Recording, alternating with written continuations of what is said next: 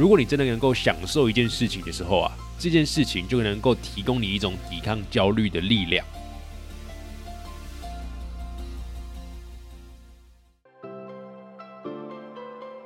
你好，欢迎收听雷蒙三十，我是雷蒙。雷蒙三十和你分享我和柚子的艺人公司故事，以及如何升级你的工作效率和生活品质，帮你找回你对于生活的掌握感。你知道吗？我们的三十岁除了朝九晚五，还有另外一种打开的方式。我是雷蒙，你的生活黑客教练。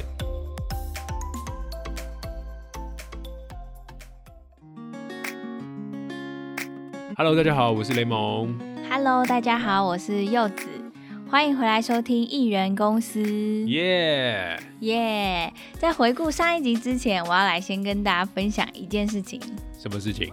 就是本集 Podcast 节目是由收发收打线上学习平台赞助播出。哦，是老朋友回来当我们的金主爸爸了，因为之前我们跟收发收打有合作过一些讲座。对，收发收打的问问先辈是一个专注在科技新创圈的职场咨询服务哦。问问先辈的那个问问先辈是神拜资深前辈的意思，不是那个吃的先辈。我在讲神拜的感觉，就很有那种文化高级感。对，问问先辈会邀请来自 Google、Apple、Instagram 等科技领导者的专家，然后也会有一些新创公司，像是 D Car、台湾霸的先辈来为你指引职场方向。现在总共已经有超过一百家的知名公司喽。然后这个服务是一次四十五分钟，你也可以直接搜寻你想要去的公司、你想要的产业，当然也能针对你有兴趣的职位，找到现在正在你目标公司工作的他们，让先辈为你解决职场上的烦恼还有疑问。是全线上的咨询方式哦，所以你可以立刻跟全世界的先辈产生连接，直接开始你的直癌咨询。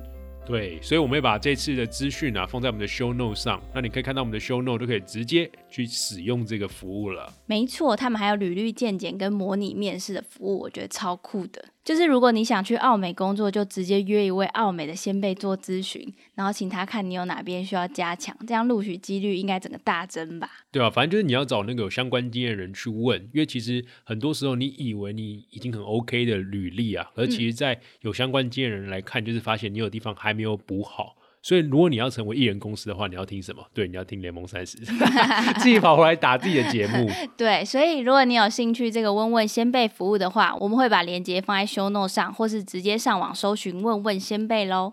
好，那我们要回来我们的节目内容了。那上一集啊，我们这艺人公司系列在湛卢咖啡，我们聊到了关于免费跟付费的商业模式。因为网络时代的免费模式啊，基本上有三个特性，就是你行为是高频的，你的需求是刚性的，然后你是极低的边际成本。嗯，然后如果你要让别人付费的话，基本上你要满足两个主要的原因。第一个就是你是强目的性的产品，用你的产品可以解决一些真正的问题跟挑战。不然就是你有高信仰度，也就是你的信任累积非常足够。就像我们雷蒙三十一样嘛，不知道信仰度有没有足够？可能还没有，因为我蛮想开那种信仰订阅的，就是我你一个月付我多少钱，然后我完全没有给你东西，给你感谢装就好。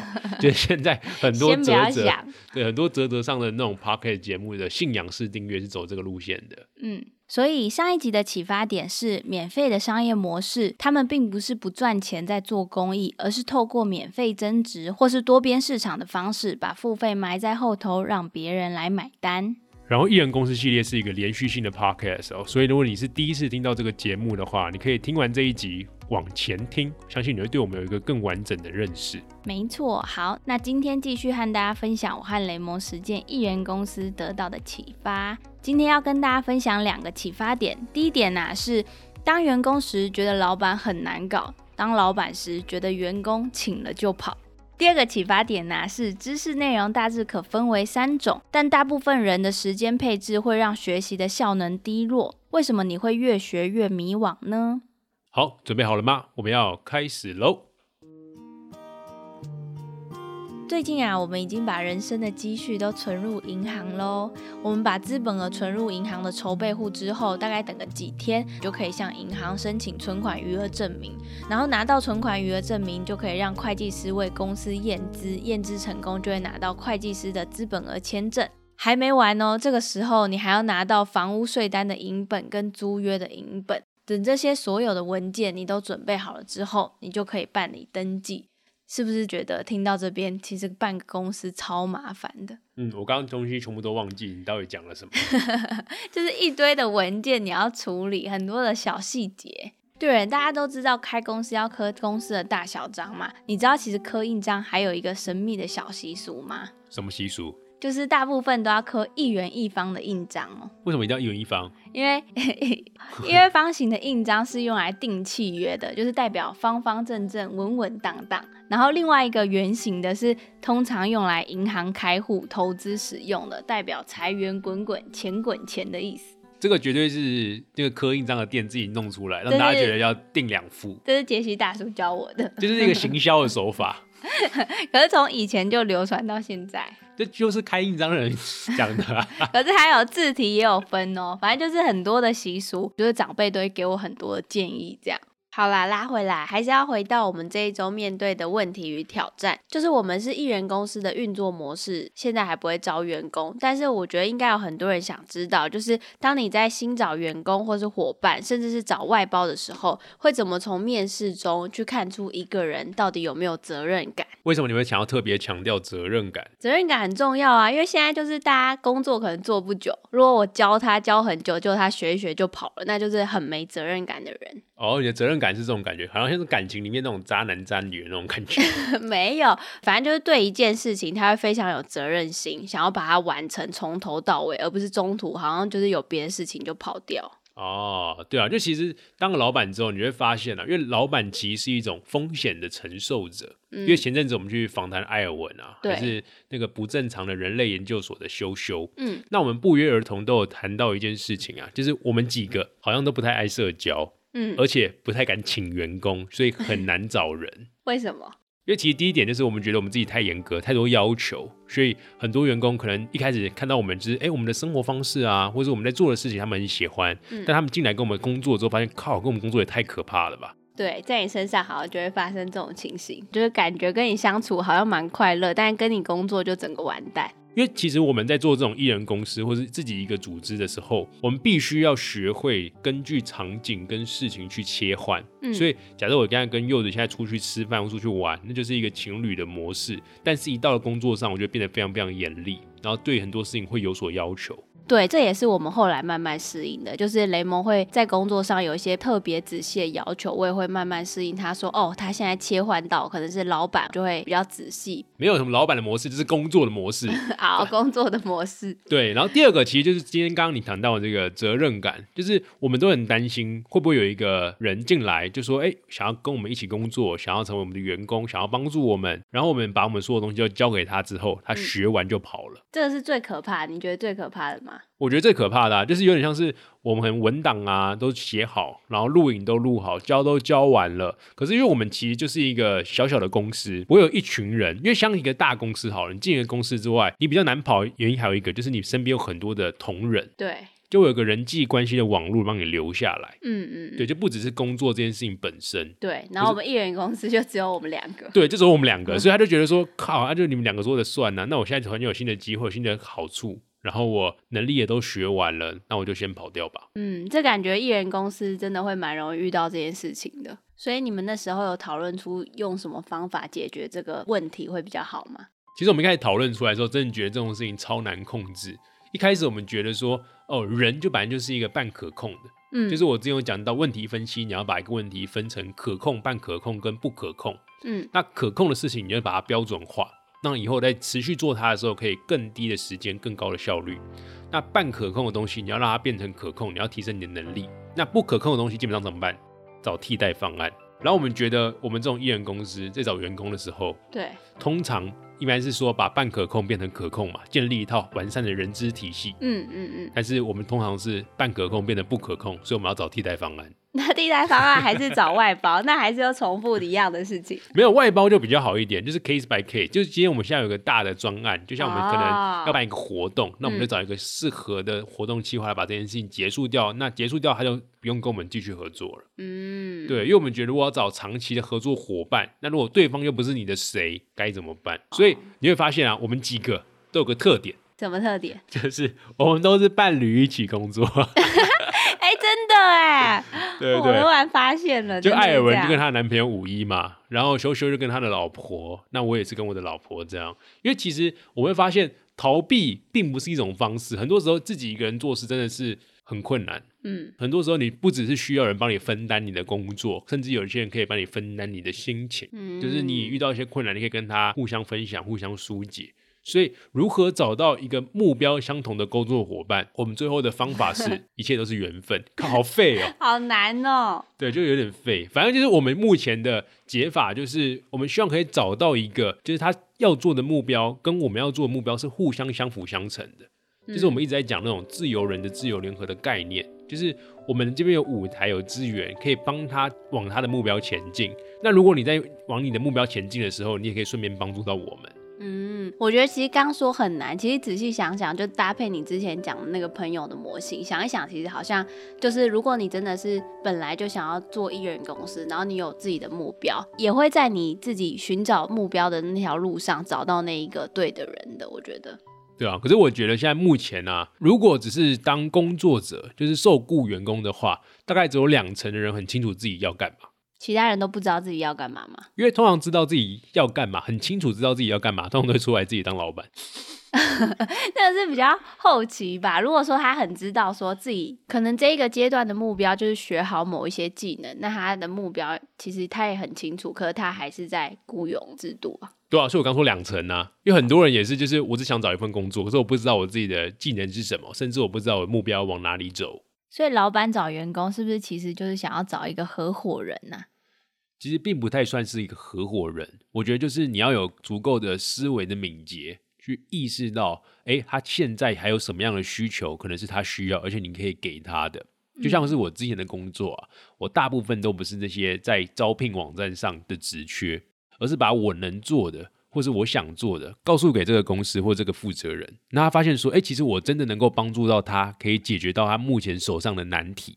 那这件事情可能还是他原本没有意识到的、哦，就是我去提案了之后，他发现说，哎，那我们好像真的需要这件事情，那就请雷蒙来帮忙吧。嗯，就新创公司通常不知道自己要招什么员工，就来补一个你的能力，看你有什么职缺适合你，你就进来。这对啊，像之前在韩商那个 Jendy 的时候啊，凯敏就是我当时的台湾的老板嘛，嗯。那他就是发现说，哎，我可以在内容经营的经营的不错，而且其实把云端工作书也可以写出自己的写法，那他就想说，哎，他过往可能是做陌生开发，嗯。那有没有办法去做内容行销，让大家在意识到一个问题的时候，哎，透过我们的文章，无论你是在查 Line 怎么工作，Slack 怎么工作，你到最后都回到 Jendy 是怎么样帮助你工作的。嗯，所以他原本没有想要这样子去经营，可是他发现，哎、我刚好这样子一个能力，可以把这个产品模式做验证，那我们就刚好就是搭上这条线，就开始合作。哦，可是这就是大部分人会发生的事情啊，就是刚毕业几年，然后找工作的时候觉得很迷惘，不知道找什么工作，然后一找到工作又开始很焦虑，因为什么东西都学不完，要参加活动啊，还要看书，然后学习各种新东西。哎，你是不是从来没有焦虑或迷惘？感觉你都很快的可以找到你自己的目标，哎，还是你有什么方法可以控制它？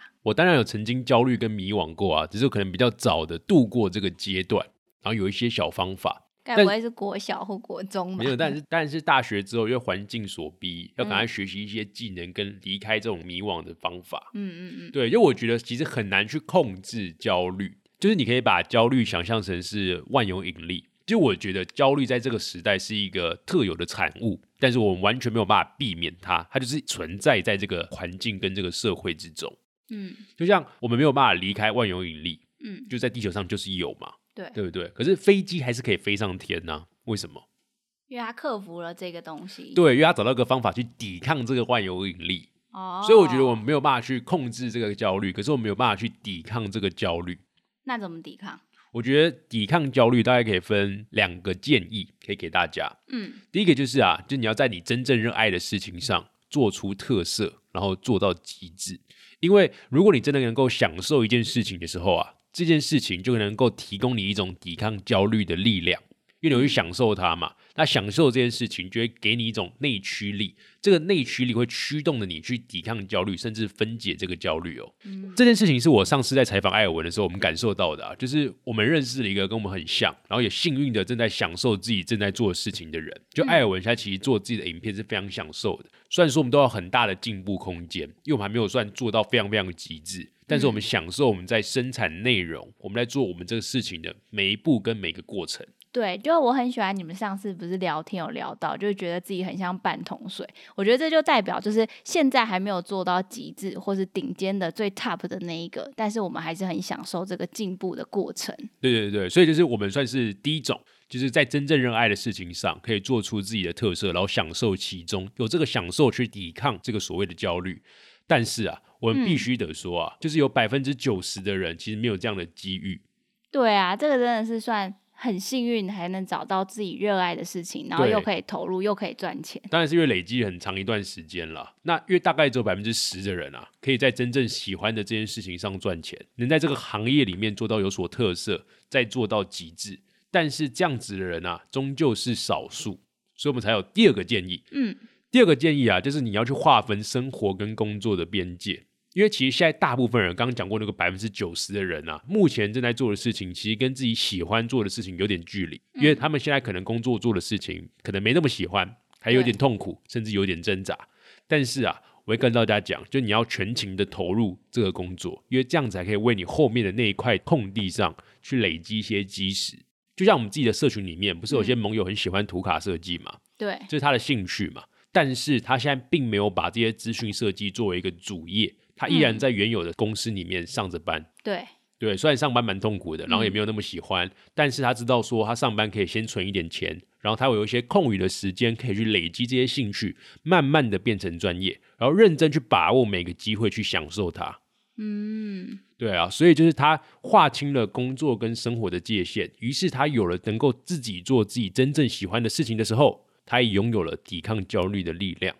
感觉这像是训练自己的一个过程，就是慢慢的去练习怎么抵抗这个焦虑。对，就这其实是一个漫长的过程啊，就我没有办法一触可及就变成那个幸运的人。就是所有在建议一的人啊，基本上并不是一开始就在那里的，就大家一定是先学会怎么样去划分生活跟工作的边界，嗯，然后在这样子情况下，慢慢去累积自己的专业，让自己的专业真的可以让别人去信服你，去跟你买单。所以可能在某个时机点啊。可能是一两年之后，或者是下个月，你就可以慢慢怎么样，就真正做你喜欢的事情，走出行业的特色，然后可以把这件事情变成一种本职工作。嗯，所以在第二种人的话，就是下班时间很重要，可以这样说吗？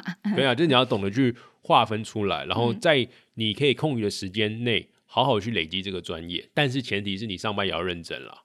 对，因为上班不认真的话，你就没有收入啊，就没有办法有一个专业好好的让你去打造第二个就是你想要做的事情。对对对对对，就是你上班的认真，其实也会部分化成你个人未来经历上的特色。嗯，那刚刚其实有讲到，就是焦虑为什么这件事情是没有办法逃避的，因为其实我们现在生活上越来越便利，都是因为科技带来的效率嘛。然后我觉得焦虑啊，就是当科技解决了一部分问题之后，衍生出来的新问题。什么意思呢？就像我们。可能在以往的爸妈那个年代，大家想要跟朋友聊天，我们要打电话，很麻烦。然后我们可能要花钱去有办法去坐火车去跟别人见到面。对，所以科技出现了什么？即时讯息，就是 message 这种工具。嗯，所以我们可以及时的跟朋友聊到天。对，马上解决了一个我们过去很想要的一个需求。对，所以它造成了一个焦虑。为什么？就发现讯息不断的轰炸我。所以有新科技的时候，就会有新的焦虑产生吗？不是，是有新科技解决旧问题的时候，就会产生新的问题。哦，对，所以焦虑其实是一个新的问题，就是当科技解决越来越多旧时代的问题的时候，因为它帮助我们提升了效率，嗯，所以自然而然会有焦虑这件事情。所以我就讲焦虑这件事情没有办法避免，除非你不要活在这种科技文明的社会里面，往后活一百年就不会有焦虑了。对啊，你就会过的生活非常的慢，然后你就会。车马都慢，对对对，那就那那个歌怎么唱？不要唱奇怪的歌。好，有点忘记了，大家可以去搜寻一下，叫《声声慢》吧，我记得很好听。嗯，所以我跟雷蒙现在我们就属于第一种嘛，就是我们做 podcast，然后做艺人公司，然后开了公司，虽然就现在还刚起步，就像刚说的，就是还是半桶水的状态，可是我们都很享受，也很快乐的在做这件事情。但我觉得还是偶尔到现在会有小焦虑啦。就我们是小众市场，可是看到盟友给的鼓励或是打气的留言，就会瞬间充满能量。对，所以听到这边的时候，还是要工商一下。就是如果你觉得这个 podcast 对你有一点帮助的话，你也听了不止一集的话，我建议你啊，就是哎去留个五星评价给我们，我们就会持续的茁壮，然后让这个节目让更多合适的人一起参与进来。对，就是真的，我每一次都会很期待有新的留言给我，然后我就很认真看，然后把它收藏起来。对，它就是我们可能在基隆每天都在下雨，看不到太阳的时候，就是我们的太阳的存在。我觉得这个地方讲太多了，整个听众觉得反感。好好好，拉回来啊，回到我们要分享的事情上，就是最近啊，我们订阅制服务也有越来越多的盟友加入，因为现在是只有限定社团内的盟友，但真的很开心，已经有一群行动派的盟友支持着我们，然后每一个人呢，竟然都开始分享自己的行动笔记，就是订阅制服务的行动笔记。你要不要跟大家分享一下，为什么这个订阅制服务大家好像都特别的认真，每一个人进来都好像会分享，然后做一堆功课？你是下了什么？符咒吗？还是什么？我觉得这是因为我们订阅制服务的一个特色吧。因为我们特色就是去给大家一些可以参考的应对的策略跟解决的方案。那这些东西如果大家不去实践在自己的生活跟工作之上，那就没有用啊。嗯，对，所以其实大家有意识到这件事情，就会去产出针对于自己的行动笔记，把我给他的一些工具模型，然后拿去自己身上去运用。但是我们当然没有逼大家要一直产出了，这太恶心了。就我们觉得，就是如果你觉得这一期的内容有用，你就拿去放在自己身上，然后改变自己，拥有更多的硬知识跟软技能。这件事情是我们最乐见的。对，那可能也是因为我们第一期就有特别去解构学习金字塔。嗯，大家在学一件事情啊，更重要的一定是产出。不管是我们每一次节目都会讲到这件事情，就是你在听我们的节目是一个吸收，但你有没有办法吸收我们的节目之后，变成你自己的版本？这件事情，我觉得是我们做这个节目最看重的，因为我们在经营自己的艺人公司的路上，我们遇到很多真实的问题跟挑战。那我们先去做一个白老鼠，去闯荡给你参考。但如果回到你身上的话，你一定会遇到你的版本的挑战。对，就关于学习这件事情，大家的回信我们都有收到。然后我记得你之前的 Medium 好像有写过一篇讲费曼技巧的，就是鼓励大家要多产出。像你刚刚讲的，我记得你有讲到一句话，就是说，只有当你会教别人的时候，你才是真正的学会了。对，因为我觉得很多时候我读完一本书，哎，我吸收完了，我就会了。但如果你去跑去跟你的亲朋好友或是你的爸妈去介绍这本书的时候，你会发现你讲哩哩啦啦，嗯，表示你根本就没会。嗯，或是这件事情根本就是属于那个作者的，还没有回到你个人的肌肉，或是回到你个人的经验，或是身体的能力上。嗯，对，所以我觉得，如果你要怎么样验证一件事情到底会不会了呢？大概回到以前你在考试啊，或是读书的时候，如果你能够把一个题目完整的交给一个你身边的同学，让他会的时候，基本上这个题目再出个一百遍，你绝对都是会的。嗯，我好像都是被教的那一个。那我有感受到，你很没礼貌。可是啊，就是很多人都知道学习就是要产出啊，但是就即使知道了这个道理，可是却还是没有办法实践，这个是为什么？我自己的观察啦，是因为大家对于知识内容的时间分配上出了一点问题。时间分配什么意思？就我会把现在目前在网络上的，或是你可以接触到的知识内容分成三种。嗯，第一种是跟流行相关的新知，嗯，就通常是在社群媒体上发生的这种这东西，我会称为是一种社交货币。就可能最近有个很流行的事情爆发了，然后有人在帮他解构，把这件事情拿出来，用不同的观点去讲。那这件事情啊，就是在社群上会突然间有一波的讨论。举例来说好了，就像我《鬼灭之刃》为什么会红？嗯，然后这种就是一种社群新知哦，对，然后它是一种社交货币，因为你不了解的话，你可能没朋友。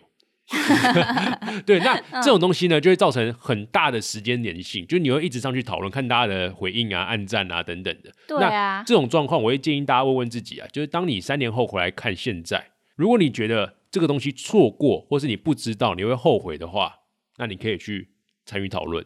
那如果你觉得你不会后悔，不知道也没关系的，你就要想办法把它降低这个比例。哦，对，这是第一种内容。我等下跟大家分享我这三种内容怎么样去分配比例了。先把嗯三种内容讲完。嗯，第二种内容就是能够让你开脑洞去学到一个新认知的看书，啊，等等就是啊，嗯可是像这种学到一个新认知，它的目的是去迭代你旧有的观念。举例来说啊，你在网络上看到一些人在讨论远距工作这件事情，嗯然后他们讲一些远距工作必须要做到的一些特质，或是要使用哪些工具，你就发现说，哇，原来远距工作可以这样做啊，它开了我的一个新脑洞。但是你知道，你就是一个不适合远距工作的人，对你就适合在一个环境，然后跟着同事们一起工作，再是你的现实生活。嗯所以你知道远距工作模式这件事情，你开了一个脑洞，让你知道，哎，这个模式长这样。可是你吸收了，跟你原本的现实工作或者生活没有太大相关。嗯，或者是你听到有些人在谈投资、谈基金、谈股票，但是你知道你就是一个不太喜欢做投资的人，你只想要做存款，好不好？嗯对，那你就觉得说，哇，原来可以投资，可以这样玩啊！比特币是这个意思啊！原来像我这个虚拟货币这件事情，是你开了一个新认知跟新脑洞，但是对你个人的实践或是你个人的行动是没有相关的。这就第二种，嗯，就一样是在吸收，对，这种东西主要是吸收，嗯然后很难产出，又跟你原本的生活是有一段距离的。嗯，好，那第三种啊，就是能够解决你现有的问题，直接去改善你目前的行为习惯，或者是直接提升你现在想要的能力的，是第三种知识内容。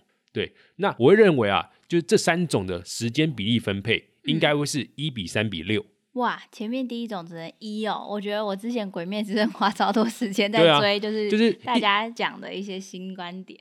对啊，就是因为这种社交货币啊，通常大家一般比例会是六比三比一，就是大家因为这件事情在很流行嘛，就好像你没参与就没朋友，所以你觉得花很多时间参与讨论、分享、按赞，看看大家的回应。嗯但这件事情其实也不会给你太多的新认知，甚至完全不会影响到你现在目前的工作跟生活。对，它其实就是有一种在放松娱乐的感觉，看看大家怎么讲同一件事情，然后看看不同的讲法，就觉得蛮有趣的。对，因为其实真的社交比较爽，没办法，而且它更有感，也可以快速的获得回馈，所以你会觉得说，哎、我自然而然就会把我的时间六成都会放在这个社交货币上。那为什么吸收新认知会是三成呢？因为这件事比较容易啊，因为它不会去放在你原本的生活中做出改变跟行动，因为改变往往就是痛苦的。嗯，所以很多人在对于知识内容的比例上，就会变成是能够行动产出的，我只放一成的时间，但是这些东西还是对你最有帮助的，因为它可以直接改善你原本的工作跟生活的习惯的一些知识内容。所以就很像是之前好像有说，就是当你自己有问题去找书的时候，这个时候那本书对你来说才是最有效的，因为你可以直接翻，然后解决你现在的问题。对啊，嗯，对，所以其实我要给大家的建议就是，刚刚柚子有讲到啊，就是为什么我们都学会很多道理，但还是过不好这一生。我们都知道要产出，但我们都还是没有产出的。我自己的观点的根本原因就是，你对于知识内容的时间比例分配是有一点需要改善的地方。嗯，就我记得我刚毕业的时候，那时候好像也很沉迷在流行的社群知识，就是任何的活动或是脸书大家发文，我都会马上开启通知，然后打开脸书，不想错过任何讯息。可我记得有一次很印象深刻，就是过年好像跟家人回去乡下，然后因为没有网络，所以没有办法滑，然后一个礼拜都没有用社群，也没有开 IG，然后回来的时候发现，哎，世界好像什么东西都没有改变。就我发现，就是哦，原来我没有看这些东西，根本对我的人生没影响。对啊，我觉得社交货币最常见的就是地震文，就是地震文，地震一发生的时候，大家就会上脸书上说啊地震了，然后我们就底下开始疯狂讨论，然后可能一两个小时，基本上你都在去看大家对于地震的各种回应。可是这件事情对对你的新认知没有帮助，这件事情对你的改善生活也没有帮助。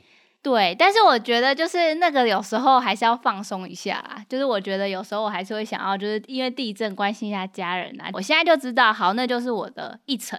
然后我这个一层结束之后，我就要赶快回到我自己原本的时间，就是行动上面。对对对，所以我没有说那个放零啊，就是它还是必要的，人还是社交的动物，所以我们就放一层在社交货币上。我觉得这件事情是做来调试心灵的。但是我们一旦把这个比例调太大的话，很多时候会吃到我们自己让自己更好的机会跟时间。嗯，时间还是最公平的，就每个人只有二十四小时，好好利用。好，那这一集艺人公司到最后啦，但是别走开哦，因为我还有一个小秘密要跟大家分享，就是上一集啊，我有请大家先把十二月三十一号这天空下来，那是为什么呢？因为我们要在跨年当天举办活动哦，这个活动超级疯狂，让雷蒙来跟大家分享一下。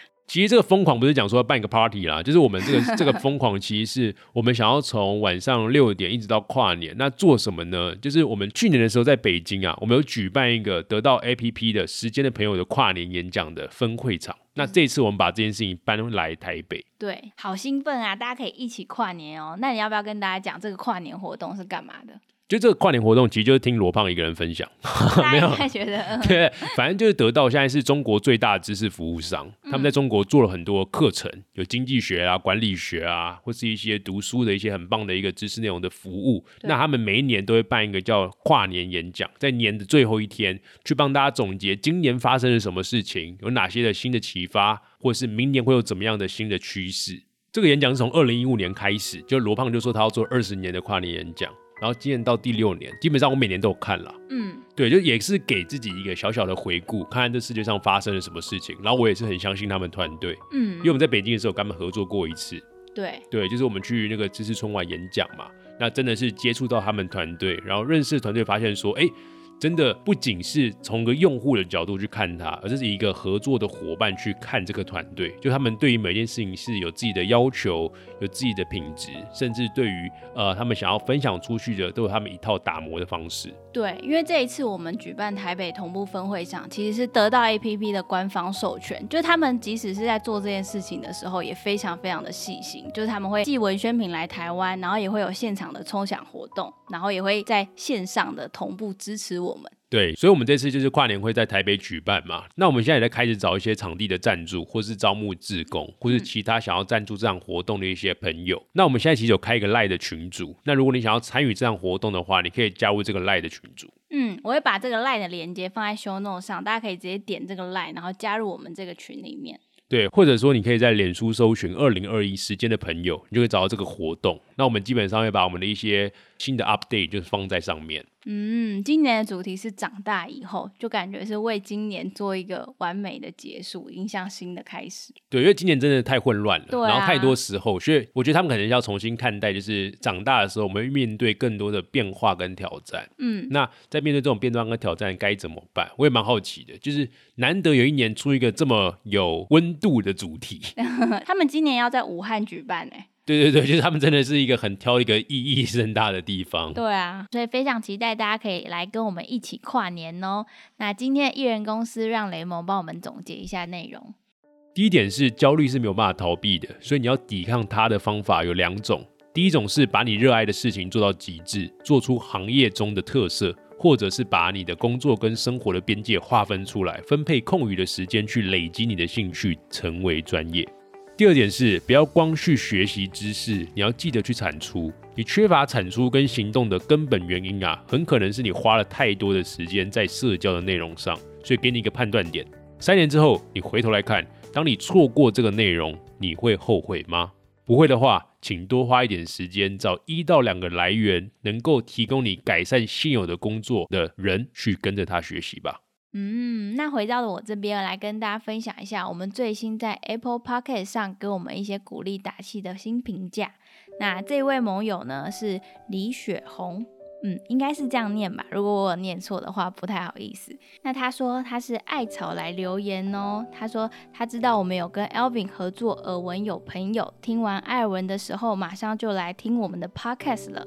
虽然下集的内容大部分是已经在艾尔文那边听过，但是还是觉得很感兴趣。